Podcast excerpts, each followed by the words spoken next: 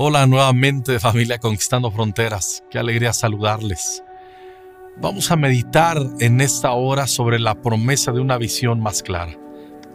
El libro de Malaquías es una carta de corazón abierto en la que Dios expone con dolor y molestia todos los pecados y la obstinación con que Israel ha estado viviendo. Pero más aún, no solo el pecado, sino la necedad para no reconocer la maldad que se ha cometido. Pero no obstante, como hemos aprendido en estos días, el ayuno nos coloca en una posición dependiente que reconoce al Señor en su dignidad y autoridad. El ayuno aviva en nosotros el temor de Dios, la reverencia a su nombre, a sus planes y a sus designios. Y para quien tiene un corazón así, hay una promesa en este mismo libro de Malaquías, en el capítulo 3, en los versículos del 16 al 18. Dice así esta promesa. Entonces los que temían al Señor se hablaron unos a otros, y el Señor prestó atención y escuchó.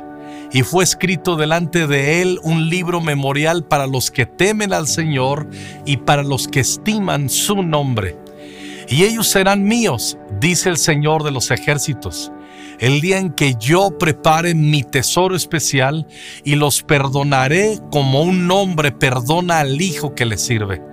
Entonces volverán a distinguir entre el justo y el impío, entre el que sirve a Dios y el que no le sirve. Por medio del ayuno no hemos expiado nuestros pecados, pues solo la sangre de Cristo tiene ese poder mas el ayuno nos ha hecho sensibles y hemos descubierto la maldad de nuestro pensar o de nuestro proceder también. Y al arrepentirnos hemos encontrado el perdón de Jesús y la paz con el Padre.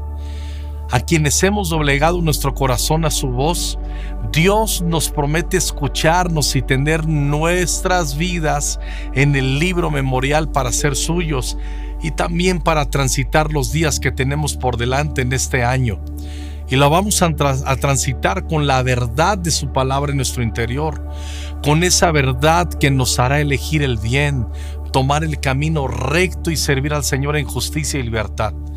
Gracias Señor por el ayuno, por impartirnos justicia y verdad, porque ellas defenderán nuestro corazón.